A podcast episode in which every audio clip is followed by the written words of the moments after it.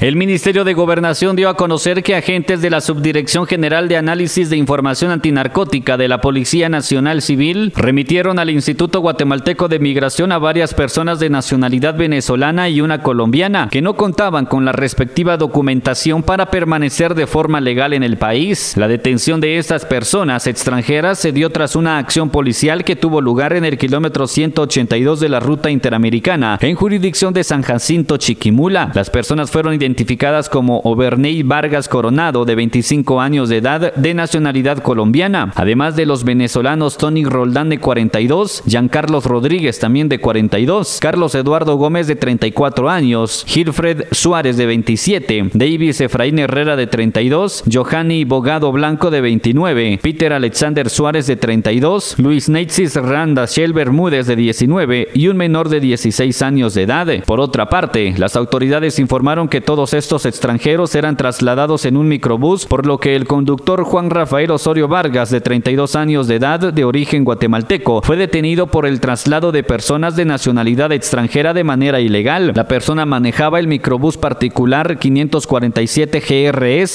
de color corinto policromado en donde transportaba a las 12 personas extranjeras. Todos fueron remitidos a Migración Aguacaliente Chiquimula. En otra información, en horas de la noche del domingo 29 de mayo se dio a conocer que Juan Antonio Tuchán de 37, fue capturado en la zona 1 de la ciudad capital, requerido por el juzgado de turno de primera instancia penal por el delito de violencia contra la mujer. Esta captura se originó en seguimiento a una denuncia donde fue víctima una adolescente de 13 años, hecho ocurrido en el año 2017. Emisoras Unidas, primera en noticias, primera en deportes.